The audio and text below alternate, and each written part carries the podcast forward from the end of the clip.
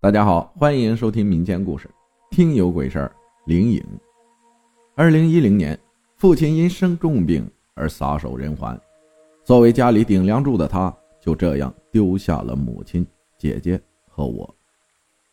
悲痛欲绝之下，我继承了父亲在企业里的工作，当上了工人。九八年转制期间，父母买下了一些股份，才得以继续在企业上班。而企业从那时起，也成了股份制企业，因此工作是可以继承的。这个工作比上不足，比下有余，反正就是那种吃不到饱、饿不到死的工作。但也正是因为这样，上了几年班下来，日子也还算是平顺。可好景不长，接下来的几年是我人生最灰暗的几年。这一切的一切都要从我去健身房健身开始说起。二零一三年七月份，我一个高中同学邀我一起去健身房健身，我一听一下就来了兴趣，火急火燎的骑着摩托车骑到了市区里，跟同学一起在健身房办了一张健身卡。于是我每天下班后都骑车到市区里和同学一起吃饭健身。到了晚上才骑车回到小镇上，一连运动了五天，人精神了，身体感觉也变得比以前更好了。但是到了第六天晚上回去的时候，就出事儿了。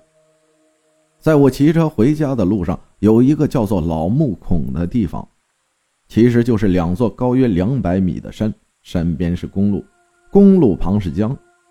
我每天都要骑车经过这片山区，才能回到我工作和住的小镇上。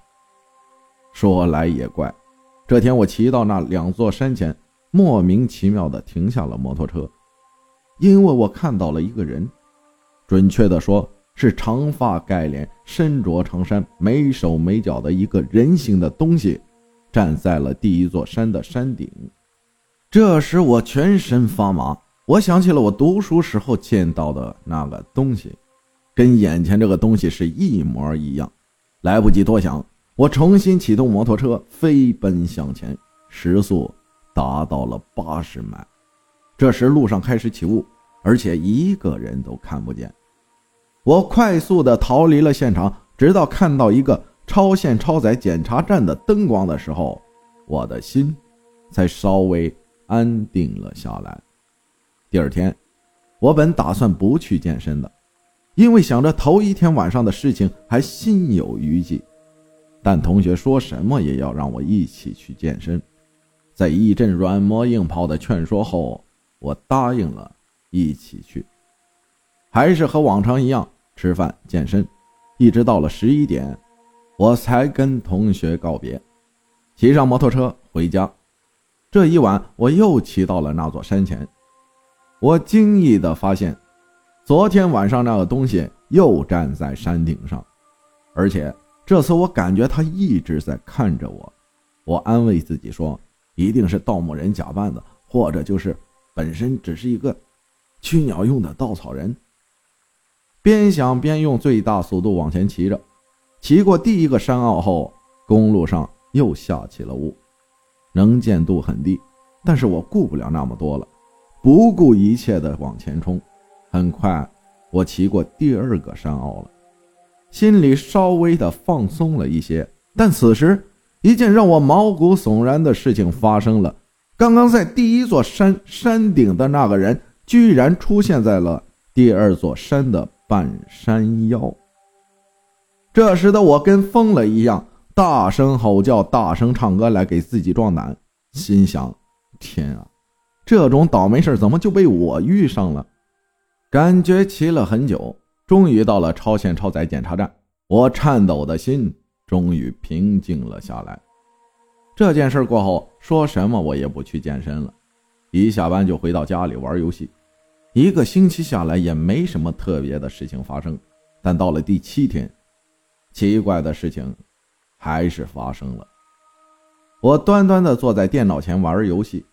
忽然间，我发现左边的床上坐了一个人，长头发，穿着白衫，大概四十多岁，一个男的。他的脸很尖，特别尖，一看就觉得不像一张人类的脸。与此同时，他动了，他嘴角上扬，对我诡异的一笑，笑得我心里直发颤。但我揉了揉眼睛后，这人就消失不见了。这件事过后，我就一直倒霉，比如进门的时候莫名其妙的被绊一下，厨房的吃的老是变少，自己的烟总要少那么几根。玩游戏的时候，总感觉有人站在身后观看，但转头一瞧，又什么都没有。心理压力一天比一天大，期间还发生过两次鬼压床。再后来，我沾上了毒品，毒品的快感让我暂时忘记了那些诡异的事情。直到有一天，我被警察带走，拉我去强制隔离戒毒，这时我才终于不怕了。据说，戒毒所、监狱这种地方，鬼神不敢出现，因为有警徽诱护。两年后，我解教了，回到家，继续平平淡淡的生活到现在。过去的事儿，虽然就像一个影子一样如影随形，但该过的日子还得过，不是吗？在此提醒大家，珍爱生命，拒绝毒品。感谢五花肉肉肉分享的故事，浪子回头金不换，以后的日子我们一起加油！谢谢大家的收听，我是阿浩，咱们下期再见。